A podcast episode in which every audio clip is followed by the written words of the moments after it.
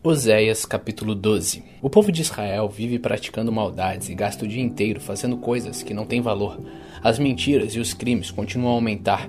Israel faz acordo com a Síria e manda azeite de presente para o Egito. O Senhor Deus tem uma acusação contra o povo de Judá e vai castigar o povo de Israel por causa dos seus pecados.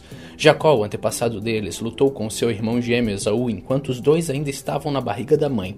Já homem feito, Jacó lutou com Deus. Ele lutou com um anjo e venceu. Então chorou e pediu que o anjo o abençoasse. Deus o encontrou em Betel e ali falou com ele. Esse foi o Senhor, o Deus Todo-Poderoso, e o seu nome é Senhor. Portanto, o povo de Israel volte de novo ao seu Deus e faça o que é bom e certo e confie sempre nele. O Senhor Deus diz: os israelitas são como os cananeus, são desonestos e usam balanças falsas para explorar os outros. Eles dizem: É verdade que somos ricos, mas ninguém pode nos acusar de termos ajuntado a nossa riqueza por meios desonestos.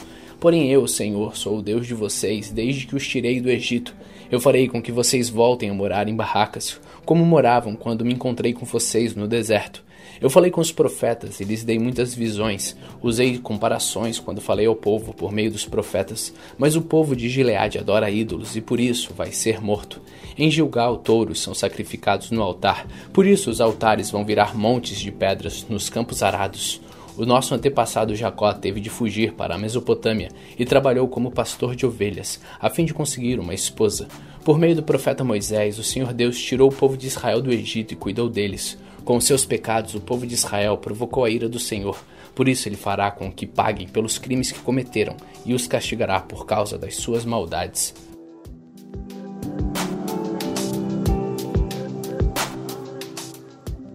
Oséias capítulo 13 Antigamente, quando a gente da tribo de Efraim falava, as outras tribos ficavam com medo, pois todos respeitavam os efraimitas, mas eles começaram a adorar o deus Baal e por isso vão morrer.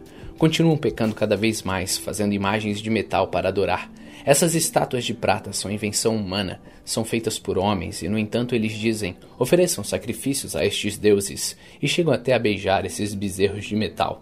Por isso essa gente desaparecerá como a serração ao nascer do sol ou como o orvalho que seca logo de manhã, ou como a palha que o vento leva embora, ou como a fumaça que sai pela chaminé. O Senhor Deus diz: Eu, o Senhor, sou o Deus de vocês desde que os tirei do Egito. Eu sou o único Deus que vocês conhecem, o único Deus que os salvou. Eu cuidei de vocês quando estavam no deserto, naquelas terras sem água. Mas quando entraram na boa terra, vocês tiveram comida de sobra e ficaram satisfeitos. Então, corações de vocês se encheram de orgulho e vocês esqueceram de mim. Portanto, vou atacá-los como um leão. Ficarei de tocaia como um leopardo. Como uma ursa de quem roubaram os filhotes, eu sairei contra vocês e quebrarei as suas costelas. Como um leão, eu os devorarei ali mesmo. Como uma fera, eu os despedaçarei. Povo de Israel, eu vou acabar com vocês. Quem poderá salvá-los? Vocês pediram que eu lhes desse um rei e também chefes em todas as cidades. Mas como é que eles podem salvá-los? Fiquei irado com vocês e por isso lhes dei reis, e estando ainda irado, eu os tirei de vocês. Os pecados de Israel foram anotados, as suas maldades foram escritas. Chegou a hora de Israel começar a viver. Mas Israel não quer porque não tem juízo. É como uma criança que na hora de nascer não quer sair da barriga da mãe. Será então que eu vou salvar o meu povo da morte? Será que eu vou livrá-los do mundo dos mortos? Ó morte, venha com seus tormentos. Ó mundo dos mortos, venham com seus castigos. Eu não terei mais compaixão deste povo. Mesmo que Israel cresça como uma planta viçosa, o Senhor Deus mandará que o inimigo venha do leste, como se fosse o vento quente do deserto, que secará completamente as fontes e as nascentes de água. Todas as riquezas do país serão levadas embora. O povo de Samaria será castigado porque se revoltou contra o seu Deus. Os homens morrerão na guerra, as crianças serão despedaçadas e as barrigas das mulheres grávidas serão rasgadas.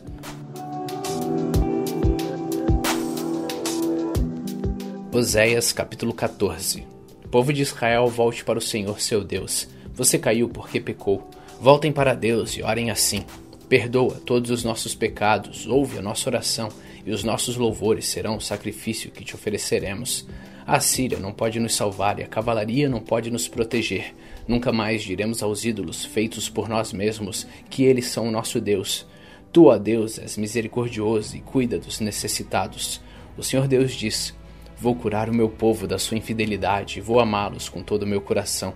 pois não estou mais irado com eles. Serei como a chuva para Israel, e ele dará flores como os lírios. As suas raízes serão profundas como as árvores do Líbano. Os seus galhos se estenderão, bonitos como os galhos das oliveiras e perfumosos como os cedros do Líbano. Mais uma vez Israel viverá debaixo da minha proteção.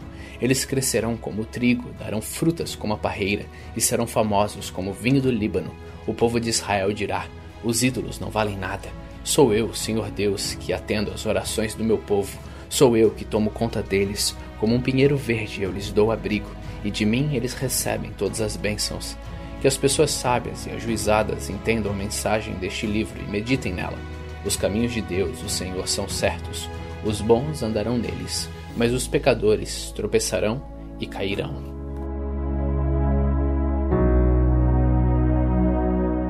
Hoje, no dia 349, terminamos o livro de Oséias. Continue faminto, continue humilde.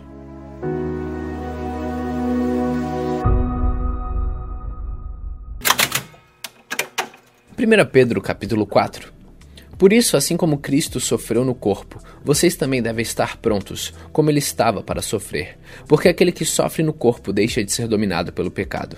Então, de agora em diante, vivam o resto da sua vida aqui na terra de acordo com a vontade de Deus, e não se deixem dominar pelas paixões humanas. No passado, vocês já gastaram bastante tempo fazendo o que os pagãos gostam de fazer.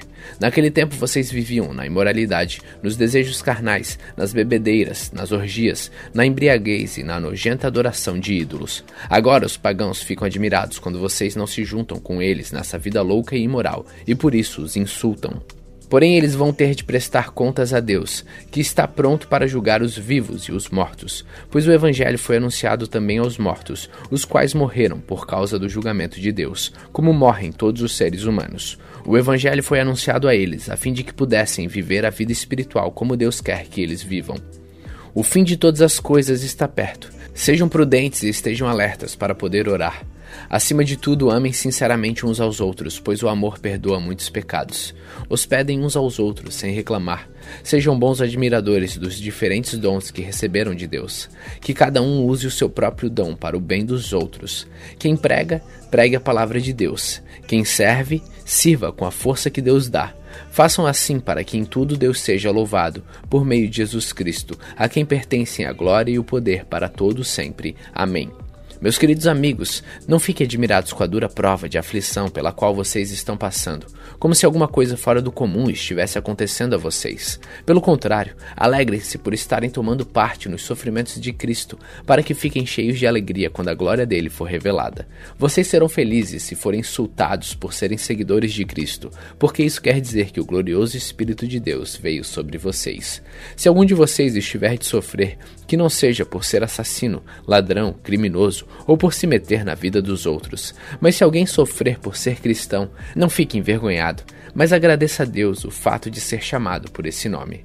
Pois o tempo de começar o julgamento já chegou, e os que pertencem ao povo de Deus serão os primeiros a serem julgados. Se esse julgamento vai começar conosco, qual será o fim daqueles que não creem no Evangelho de Deus? Como dizem as Escrituras Sagradas, se é difícil os bons serem salvos, o que será daqueles pecadores que não querem saber de Deus?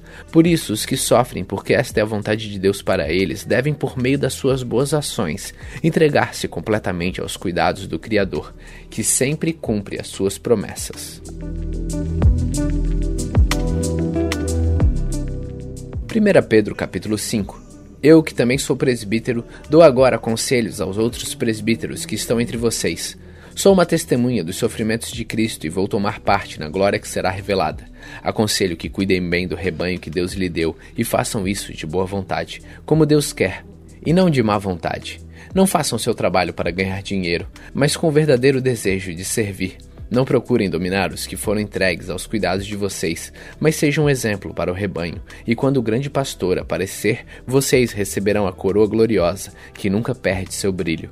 E vocês, jovens, sejam obedientes aos mais velhos, que todos prestem serviço uns aos outros com humildade, pois as Escrituras Sagradas dizem: Deus é contra os orgulhosos, mas é bondoso com os humildes. Portanto, sejam humildes debaixo da poderosa mão de Deus para que ele os honre no tempo certo. Entregue todas as suas preocupações a Deus, pois Ele cuida de vocês. Estejam alertas e fiquem vigiando, porque o inimigo de vocês, o diabo, anda por aí como um leão que ruge, procurando alguém para devorar. Fiquem firmes na fé e enfrentem o diabo, porque vocês sabem que no mundo inteiro os seus irmãos na fé estão passando pelos mesmos sofrimentos. Mas depois de sofrerem por um pouco de tempo, o Deus que tem por nós um amor sem limites e que chamou vocês para tomarem parte na sua eterna glória, por estarem unidos com Cristo, Ele mesmo os aperfeiçoará e dará firmeza, força e verdadeira segurança. A Ele seja o poder para sempre. Amém. Escrevo para vocês esta pequena carta com a ajuda de Silas, a quem eu considero um fiel irmão na fé. Quero animá-los e dar meu testemunho de que as bênçãos que vocês têm recebido são uma prova verdadeira da graça de Deus. Continue firmes, pois nessa graça. A igreja que está em Babilônia, escolhida também por Deus, manda saudações. O meu filho Marcos também manda saudações. Cumprimentem uns aos outros com um beijo de irmão. Que a paz esteja com todos vocês que pertencem a Cristo. Hoje, no dia 349 de nossa leitura, terminamos pela segunda vez nesse ano a primeira carta de Pedro. Continue faminto, continue humilde.